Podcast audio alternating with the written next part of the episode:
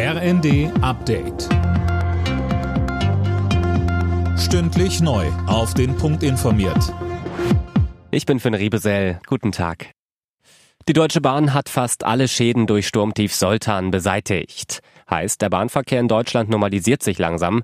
Wie ein Sprecher heute Morgen sagte, läuft der Regionalverkehr wieder planmäßig. Im Fernverkehr gibt's auf einigen Verbindungen noch Einschränkungen oder Umleitungen, beispielsweise zwischen Kassel und München. Wegen der Feiertage und weil viele Menschen ihre Fahrten jetzt nachholen, wird aber mit proppevollen Zügen gerechnet. Die UN-Resolution für mehr Hilfslieferungen in den Gazastreifen stößt auf Kritik. UN-Generalsekretär Guterres etwa findet, es brauche jetzt deutlich mehr, um den Menschen vor Ort zu helfen. Tom Husse. Guterres forderte einen humanitären Waffenstillstand, von dem war in der Resolution nicht die Rede. Die USA hatten gedroht, sonst ihr Veto einzulegen.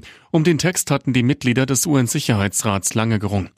Israel hat bereits erklärt, an seinem Vorgehen weiter festhalten zu wollen, ungeachtet der Resolution, vom israelischen Außenminister hieß es, sein Land werde den Krieg so lange weiterführen, bis die Terrormiliz Hamas vernichtet sei und die restlichen Geiseln frei seien.